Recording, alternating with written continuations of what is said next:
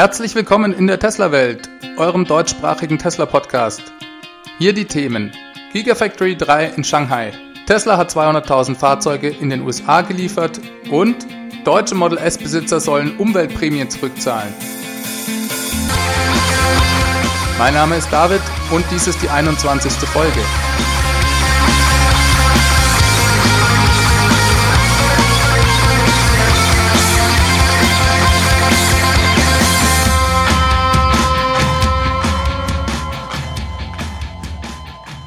Vielen Dank fürs Einschalten. Schön, dass ihr mit dabei seid.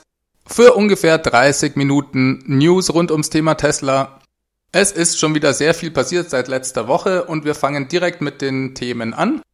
Gigafactory 3 in Shanghai. Letzte Woche habe ich euch ja noch berichtet, dass Elon Musk sich in Shanghai aufhält und dass wir doch vermutlich sehr bald mit einer Ankündigung für eine chinesische Gigafactory rechnen können. Ja, kaum hatte ich den Podcast fertig aufgenommen, schon kam auch noch am selben Tag genau diese Ankündigung. Jetzt ist es also offiziell. Tesla baut die Gigafactory 3 in Shanghai. Ja, die heißt Gigafactory 3, weil Tesla das Werk in Buffalo, welches sie durch Kauf von Solar City mit erworben haben, ja Gigafactory 2 nennt.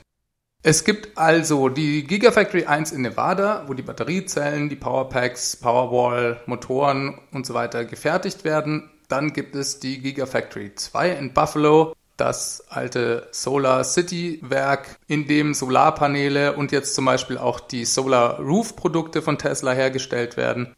Und neu ist jetzt die angekündigte Gigafactory 3 in Shanghai, die dann neben Battery Packs und Motoren aber eben auch Autos herstellen wird. Und zwar plant Tesla eine Kapazität von 500.000 Autos im Jahr dass es fast genauso viel wie das Werk in Fremont herstellen soll. Elon ist sich da noch nicht so ganz sicher, ob er langfristig in Fremont vielleicht sogar 600.000 oder 700.000 Fahrzeuge herstellen kann. Zusammen mit der Batteriezell- und Battery Pack Produktion dürfte das Werk in Shanghai aber ziemlich gigantisch werden. Tesla hat auch hier einen sehr aggressiven Zeitplan angekündigt. Der Bau soll in den nächsten Wochen und Monaten beginnen und von Baubeginn ab soll es dann nur zwei Jahre dauern, bis das erste Fahrzeug vom Band rollt. Ist dieser Meilenstein erreicht, will Tesla in nur zwei bis drei Jahren dann die Produktion auf 500.000 Fahrzeuge im Jahr steigern. Das heißt, Ende 2020 will Tesla bereits Fahrzeuge in China produzieren und spätestens 2023 bei einer halben Million pro Jahr sein. Man muss natürlich immer ein bisschen vorsichtig mit der Zeitrechnung von Elon Musk sein. Allerdings könnte es schon sein, dass sie es schaffen und dass dies funktioniert. Zum Vergleich, das Projekt der Gigafactory 1 wurde ja auch erst 2013 begonnen. Und die Chinesen sind ja bekannt dafür, dass Bauprojekte durchaus auch mal schneller durchgezogen werden können. Komplett im Unklaren lässt Tesla uns über die Frage der Finanzierung. Hierzu gibt es noch keine Info. Kann Tesla so ein Projekt aus der laufenden Kasse zahlen? Das ist ja die große Frage. Sie versuchen im Moment in der zweiten Jahreshälfte profitabel zu werden und die europäische Gigafactory kommt ja vermutlich auch schon recht bald. Ich könnte mir vorstellen, dass es hierzu die ein oder andere Frage im nächsten Earnings Call geben wird. Unklar ist, ob Panasonic an der ganzen Geschichte wieder mit beteiligt ist und auch über eventuelle Unterstützung der chinesischen Regierung ist gar nichts bekannt geworden. Wir hatten ja in der letzten Folge über die erhöhten Einfuhrzölle infolge des Handelskrieges zwischen USA und China geredet. Umso wichtiger für Tesla, eine Produktion vor Ort so schnell wie möglich hochzuziehen. Das Bundesamt für Wirtschaft und Ausfuhrkontrolle BAFA will die Umweltprämie von Tesla-Besitzern zurückhaben. In Deutschland gibt es ja die Förderprämie für Elektroautos von 4000 Euro. Um diese gab es für Tesla immer wieder Ärger. In Deutschland arbeiten ja Politik und Automobilindustrie oft besonders eng zusammen. Daher verwundert es nur wenig, dass Höhe und Umfang dieser Umweltprämie ursprünglich ein Produkt einer Verhandlung von Politik und Industrie waren. Tesla saß natürlich damals nicht mit am Tisch. Es wurde festgelegt, dass diese Prämie für Fahrzeuge bis zu einem Nettopreis, also ohne Mehrwertsteuer, von 60.000 Euro gelte und Tesla-Fahrzeuge wurden damit erstmal direkt ausgeschlossen. Ein Schelm, wer Böses dabei denkt. Tesla hat sich selbstverständlich wegen Benachteiligung auch beschwert und gedroht, ein Verfahren bei der EU anzustreben, da diese deutsche Regelung gegen EU-Recht verstoße. Der Politik geht es offiziell selbstverständlich darum, nicht den Eindruck zu erwecken, man fördere Luxusfahrzeuge für Reiche, die bis zu 150.000 Euro kosten, ist natürlich auch ein valides Argument. Allerdings gibt es selbstverständlich auch andere Überlegungen, die man hier anstellen kann. Tesla argumentierte zum Beispiel, dass ihre Fahrzeuge ja nicht sparsame Kleinwagen, sondern eben spritfressende Luxusautos ersetzen würden und daher eine Förderung eben doch gerade sinnvoll sei, wenn man diese von der Straße haben wolle. Ich denke, man muss sich ansehen, was das Ziel dieser Prämie sein soll. Die Prämie ist ja dazu da, Elektromobilität zu fördern. Und was ist bisher laut der allgemeinen Kundenmeinung der Haken an Elektromobilität? Elektroautos sind neu am Markt, man muss sich in der Regel also einen Neuwagen kaufen hat dementsprechend dann sowieso schon den Wertverlust, der damit einhergeht. Und zusätzlich sind die Autos auch noch teurer als vergleichbare Verbrenner. Hinzu kommen noch weitere Nachteile. Von Tesla-Fahrzeugen mal abgesehen, taugen die am Markt verfügbaren Elektroautos in den letzten Jahren sicher nicht für die Langstrecke. In der Folge waren die Elektroautos in der Regel als Zweitwagen für Fahrten in der Stadt im Einsatz. Und wer kauft denn solche Autos?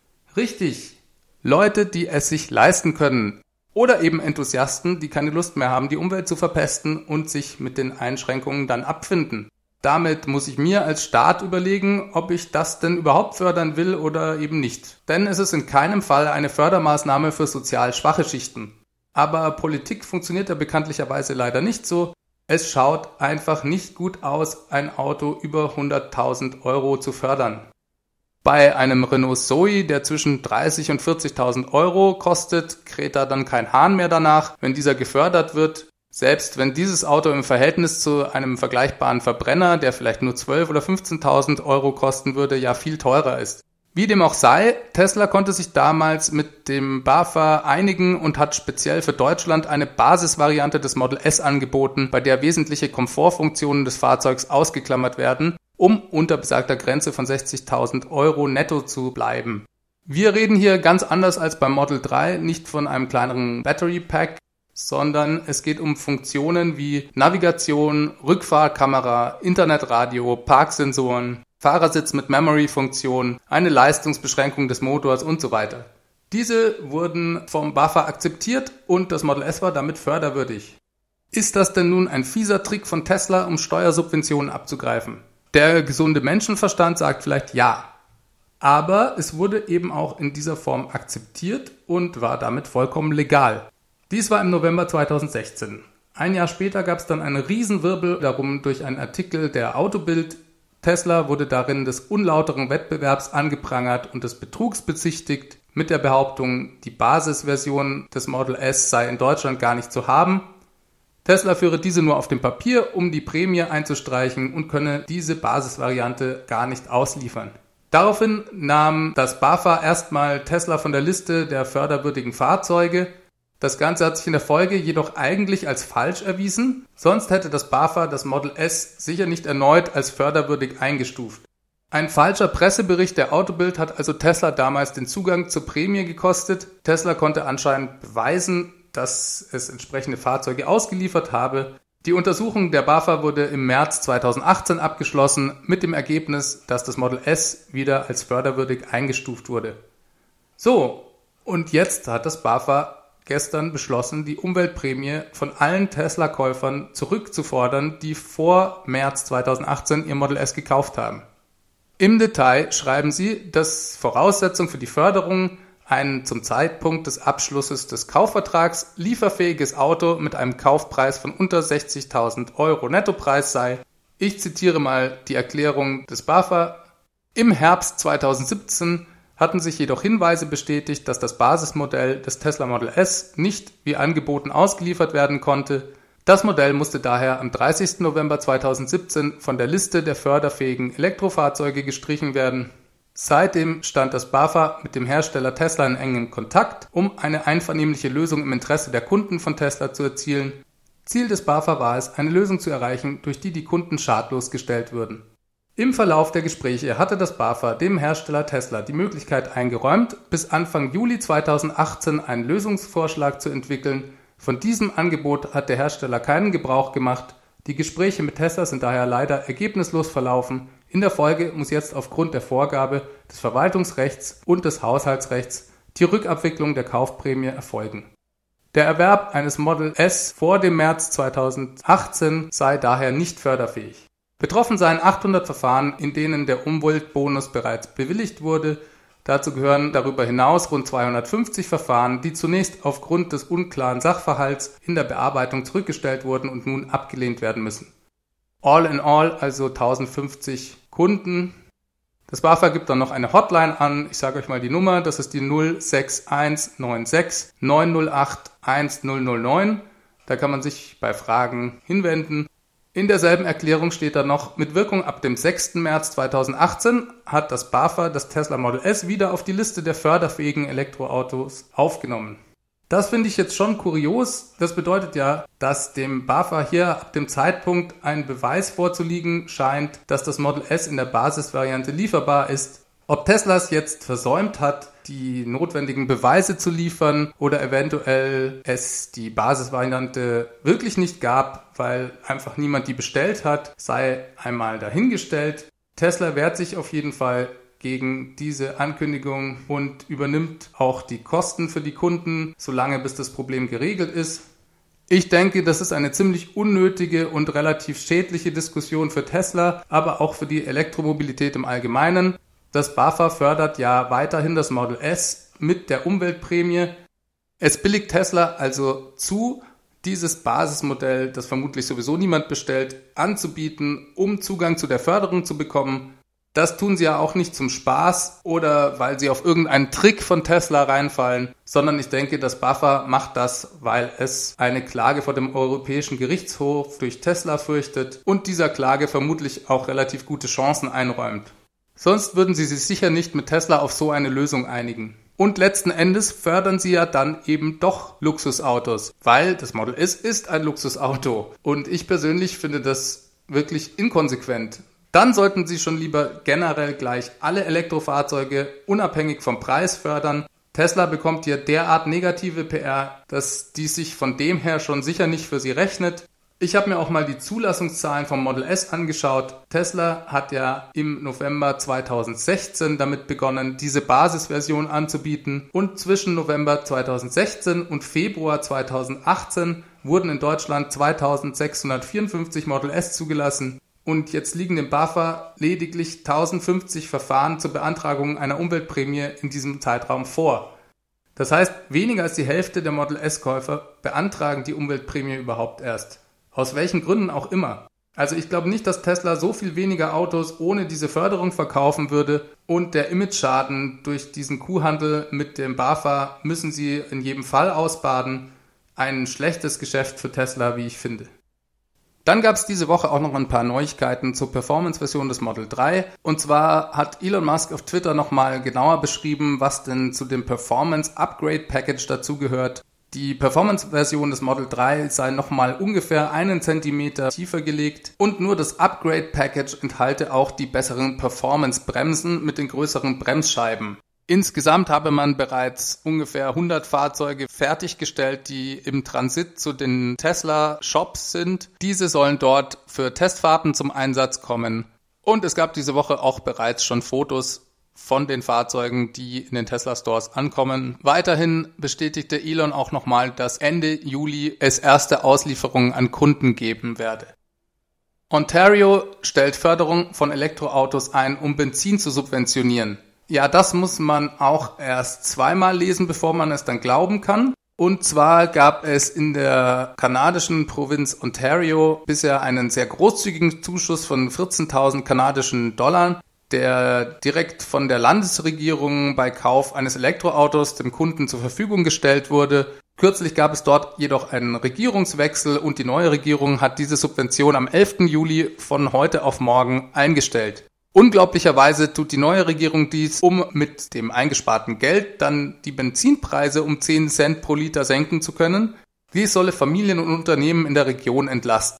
Ja, ohne Worte, Lediglich Kunden, die ihr Fahrzeug vor dem 11. Juli ausgeliefert bekommen haben und angemeldet haben, haben noch Anrecht auf diese Förderung. Nachdem die Regierung niemanden vorgewarnt hat, kommt dieser Wechsel mehr als abrupt. Ein Schock für viele Model 3 Kunden. Und besonderen Wirbel gab es dann auch noch um eine Ausnahmeregelung für Autohändler. Normalerweise kaufen ja zunächst die Händler die Fahrzeuge von ihrem Automobilhersteller, um diese dann an die Kunden weiter zu verkaufen. Dort gilt der Moment der Bestellung bereits als Kauf. Das heißt, Automobilhändler, die am 10. Juli noch ein Auto bei dem Hersteller bestellt haben, bekommen die Subvention noch, auch wenn das Auto erst Wochen später geliefert wird. Tesla ist aber vermutlich mit voller Absicht, unterstelle ich jetzt mal, von dieser Regelung ausgeschlossen, da sie ja keine Autohändler haben, sondern direkt an die Kunden verkaufen.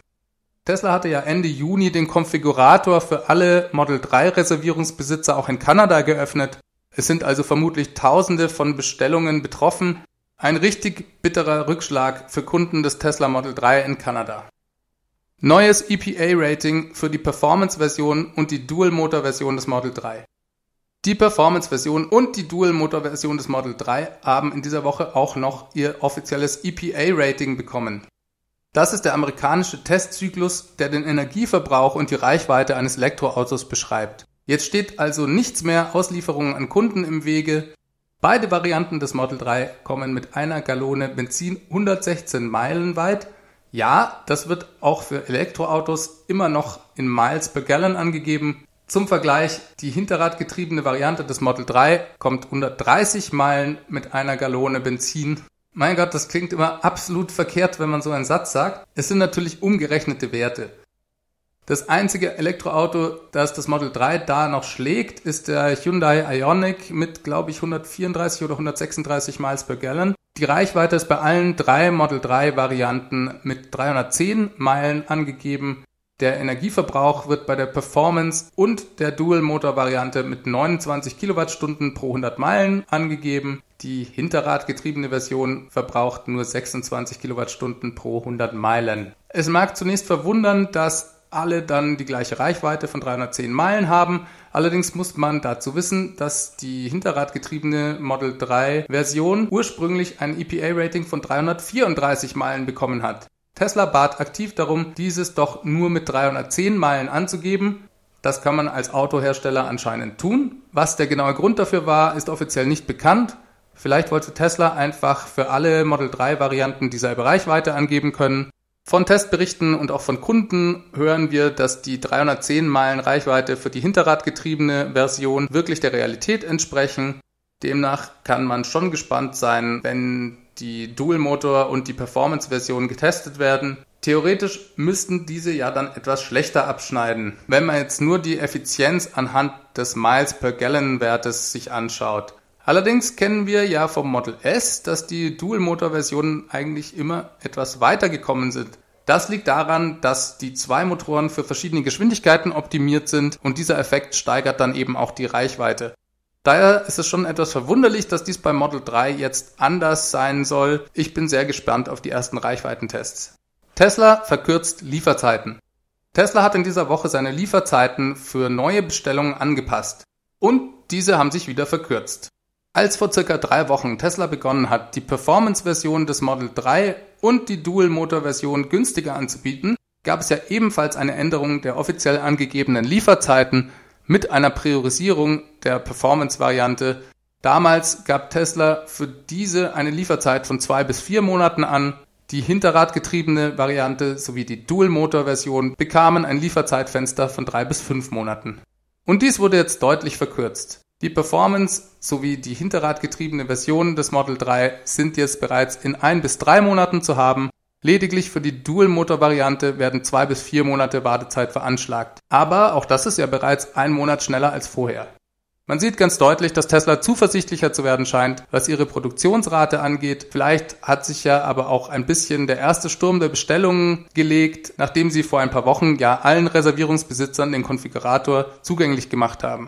Vermutlich haben sie jetzt einfach auch eine bessere Übersicht. Ich finde das jetzt schon enorm schnell, da es sich ja hier um eine Zeitangabe handelt für Leute, die gar keine Reservierung haben, sondern einfach jetzt neu bestellen. Tesla plant weiterhin, Reservierungsbesitzer, die ihr Auto jetzt bestellen, bei der Auslieferung entsprechend ihrer Position in der Reservierungsliste zu priorisieren für die 35.000 Dollar Version mit dem kleineren Battery Pack sind nach wie vor sechs bis neun Monate Wartezeit angegeben, bevor diese Variante verfügbar sein wird. Hier also keinerlei Änderung. Es gab in der letzten Woche immer wieder Artikel in der Presse, aber auch Meldungen auf Twitter dazu, dass die 35.000 Dollar Version nie erscheinen werde. Tesla wird hier oft Betrug und Tricksereien vorgeworfen. und es ist fast schon kurios zu beobachten, was das zum Teil für Auswüchse hat. Einen der unsinnigsten Artikel dazu habe ich bei der Chip gefunden, also bei chip.de in der Rubrik Test- und Kaufberatung. Der Artikel trägt die Überschrift 40% teurer als versprochen. So schwindelt Tesla beim Model 3. Ich bin kein Chipleser, sondern eher ein CT-Jünger. Trotzdem habe ich sonst eigentlich keine schlechte Meinung über die Chip. Daher überraschen mich solche Artikel dann doch immer wieder. Der Artikel fängt schon mit einem sehr komischen Vergleich an. Und zwar vergleicht Chip die 35.000 Dollar Version des Model 3 mit der gerade wieder in die Schlagzeilen geratene deutsche Basisversion des Model S. Und zwar wird daran erinnert, dass das Bundesamt für Wirtschaft und Ausfuhrkontrolle, das BAFA, das Model S letztes Jahr von der Liste der förderbaren Fahrzeuge in Deutschland streichen wollte, da die Basisversion de facto nicht bestellbar gewesen sei. Und Chip vergleicht dies dann mit der Basisversion des Model 3, um seine Aussage zu zementieren, dass diese lediglich ein Phantom sei. Was soll man dazu sagen? Ich bin da immer etwas hin und her gerissen. Einerseits denke ich mir, ach, lass die das doch schreiben, können doch schreiben, was die wollen. Andererseits nervt es mich, da ich genau weiß, dass viele Leute, die nicht so intensiv mit dem Thema sich beschäftigen, das lesen und auch glauben werden. Ich weiß dann auch immer gar nicht genau, ob ich euch das im Detail nochmal aufdröseln soll. Vermutlich wisst ihr es eh schon alle besser. Ich mache das jetzt hier trotzdem nochmal der Vollständigkeit halber. Diese falschen Presseberichte haben einfach eine Auswirkung in der Öffentlichkeit. Das merke ich ganz deutlich im Alltag. Letzte Woche erst habe ich mich mit jemandem unterhalten, der Tesla eigentlich ganz toll findet. Er sagte mir aber dann im Gespräch, dass er echt schockiert war, nachdem er von den schlechten Bremsergebnissen des Model 3s erfahren hatte. Ich hatte den Eindruck, dass mit diesem Bericht sein Interesse an dem Fahrzeug mehr oder weniger beendet wurde, da Sicherheit für ihn einfach ein Dealbreaker darstellt. Gut nachvollziehbar, für wen ist das nicht so? Als ich ihm dann sagte, dass Tesla dieses Problem per Software-Update innerhalb von nur einer Woche behoben hat und das Fahrzeug jetzt absolut normale Bremswerte erreicht, war er super überrascht und meinte, naja, davon liest man dann halt in der Presse nichts mehr. Und ja, genau so ist das.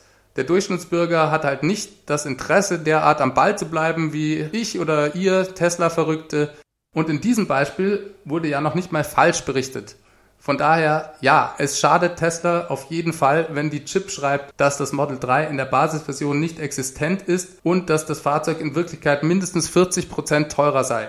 Aber ja, gehen wir den Artikel einfach mal Schritt für Schritt durch. Wenn das euch nicht interessiert, könnt ihr es auch gerne skippen. Erstmal zu dem Vergleich mit der Basisvariante des Model S. Das ist ja seit gestern wieder brandaktuell geworden, nachdem das BAFA jetzt die Umweltprämie wegen besagter Basisversion des Model S von den Käufern zurückfordern will. Liebe Chip, diese Geschichte hat nun aber auch wirklich gar nichts mit der Basisvariante des Model 3s zu tun. Hier handelt es sich um ein Fahrzeug mit einer viel geringeren Reichweite, das einfach noch nicht auf dem Markt ist. Das ist ungefähr so, wie wenn man Audi jetzt vorwerfen würde, dass der e-tron ein reines Phantom sei und Audi versuche, die Kundschaft hereinzulegen und glauben zu machen, dass sie es jetzt mit der Elektromobilität ernst meinen. Leider war dieser etwas komische Vergleich in dem Artikel nur die Spitze des Eisbergs. Die eigentlichen Falschaussagen folgen dann erst noch. Erstmal wird das Fehlen des Basismodells des Model 3 Tesla als Trickserei vorgeworfen und ich frage mich wirklich, wo denn da der Trick liegen soll. Sie schreiben, Elon Musk hätte jahrelang die Werbetrommel für das 35.000 Dollar teure Modell gerührt und biete jetzt ein Auto an, das mindestens 40 Prozent teurer sei. Leute, das ist doch kein Trick. Es ist doch nicht so, dass die Kunden zu dumm wären, um zu verstehen, dass im Moment alle verfügbaren Versionen des Model 3 teurer sind als die Basisvariante und dann aus Versehen für zu viel Geld ein Auto bestellen, von dem sie dachten, es koste nur 35.000 Dollar. So nach dem Motto, ups, jetzt habe ich plötzlich was für 80.000 Dollar bestellt, aber Onkel Elon hat doch immer gesagt, es kostet nur 35.000 Dollar. Was ist da denn jetzt bloß schiefgelaufen? Dann schreibt Chip, würde Tesla den Preis weiterhin beschönigen, indem es neben dem tatsächlichen Preis auch noch einen günstigeren Preis schreibe, bei dem die Spritkosten von fünf Jahren eingerechnet sind. Dabei hätte Tesla einen eigenen Wert für den Benzinpreis als Grundlage genommen, ein wirklich schlimmes Verbrechen. Meine Meinung, was wird denn da bitte beschönigt? Tesla gibt ja den tatsächlichen Preis an, also Fakt ist, dass Spritkosten gespart werden und jeder kann das nachrechnen und seinen eigenen Benzinpreis nutzen, wenn er will. Hier also auch überhaupt kein Grund zur Aufregung. Weiter geht der Artikel leider mit kompletten Falschaussagen und Verdrehung der Tatsachen. Ich zitiere jetzt einfach mal aus dem Text. Wirklich dreist ist allerdings der zweite Abzugsposten. Von den 80.000 Euro rechnet Tesla den staatlichen Kaufbonus weg, der in den USA maximal 7.500 Euro beträgt. Äh, nein, das sind Dollar und nicht Euro, aber okay, geschenkt. Tatsächlich existiert dieser Bonus für Käufer gar nicht mehr, da der Hersteller bereits 200.000 Modelle ausgeliefert und damit die Zuschussberechtigung verloren hat. Wer seinen Wagen nicht mehr innerhalb dieses Jahres bekommt, dessen Förderung wird schrittweise reduziert. Das ist natürlich absoluter Unsinn. Dieser Bonus existiert noch für das gesamte Jahr 2018 für alle gelieferten Fahrzeuge Model 3, Model S, Model X und selbst bis Ende 2019 profitieren Kunden, allerdings dann nicht mehr in der gesamten Höhe. Also zu schreiben, dass der Bonus für Käufer gar nicht mehr existiere, ist einfach vollkommen falsch. Tesla stellt es auch sehr transparent auf der Webseite dar und der Fakt, dass Chip am Schluss sogar ja noch den Hinweis auf die Reduzierung der Förderung gibt, lässt mich schon vermuten, dass dies hier absichtlich negativ dargestellt werden sollte. Dann geht der Artikel weiter. Auf Vorbesteller, die ohnehin 1000 Euro anzahlen müssen, warten zudem weitere versteckte Kosten. Damit man in der Warteliste nicht wieder nach hinten rutscht, soll man zusätzlich 2500 Euro anzahlen, um sein Auto bereits jetzt konfigurieren zu dürfen. Oh ja, da haben sie ja wirklich mal versteckte Kosten entlarvt. Elon Musk, das dreckige Schwein, zockt die armen Kunden ab, wo es eben nur geht. Dass man auf der Warteliste nach hinten rutscht, wenn man die 2500 Dollar nicht bezahlt, ist natürlich auch Blödsinn. In diesem Fall hat man einfach kein Auto bestellt. Also, liebe Chip, die 1000 Dollar Anzahlung waren für eine Reservierung. Diese sind voll erstattbar und eigentlich dadurch weder Kosten noch Commitment gegenüber Tesla. Das Reservierungssystem ist übrigens in den USA inzwischen abgeschafft worden und niemand zahlt mehr 1000 Dollar für irgendwas. Das Model 3 ist jetzt direkt bestellbar und ja, bei einer Bestellung wird eine nicht erstattbare Anzahlung von 2500 Dollar fällig. Dies hat Tesla bei seinen anderen Modellen aber auch schon immer so gemacht und ja, eine Bestellung bedeutet eben auch ein gewisses Commitment, diese Anzahlung wird selbstverständlich auf den Preis angerechnet, daher handelt es sich auf keinen Fall um irgendwelche zusätzlichen versteckten Kosten. Man fragt sich wirklich, wie Chip auf so einen Unsinn kommt. Chip verweist in ihrem Artikel zweimal auf einen sehr ähnlichen Artikel von Focus Online mit dem schönen Titel Die 35.000 Dollar Lüge. Aber zumindest haben sie die Sache mit der Steuersubvention in den USA noch richtig geschildert. Es scheint mir so, als sei dieser Artikel von Focus die eigentliche und einzige Quelle für den Chip-Artikel. Und die Leute bei Chip haben sich dann einfach nicht mal die Mühe gemacht, den Focus Online Artikel richtig zu lesen. Dann schreibt Chip auch noch, dass die Trickserei von Tesla sehr gut funktioniere dies könne man daran erkennen, dass Tesla in den USA die Konkurrenz wie den Dreier BMW, den Audi A4 und die C-Klasse von Mercedes in den Verkaufszahlen bereits jetzt überflügle. Ja, das finde ich auch. Genau daran liegt's. Die Kunden werden gnadenlos reingelegt und kaufen dann durch die ganzen versteckten Kosten für 80.000 Dollar ein Model 3 im Glauben, dass es sie nur 35.000 Dollar kostet. Und damit verkauft Tesla in den USA dann mehr Model 3 als BMW den Dreier oder Mercedes die C-Klasse. Dann schließt der Artikel mit folgender Falschaussage ab.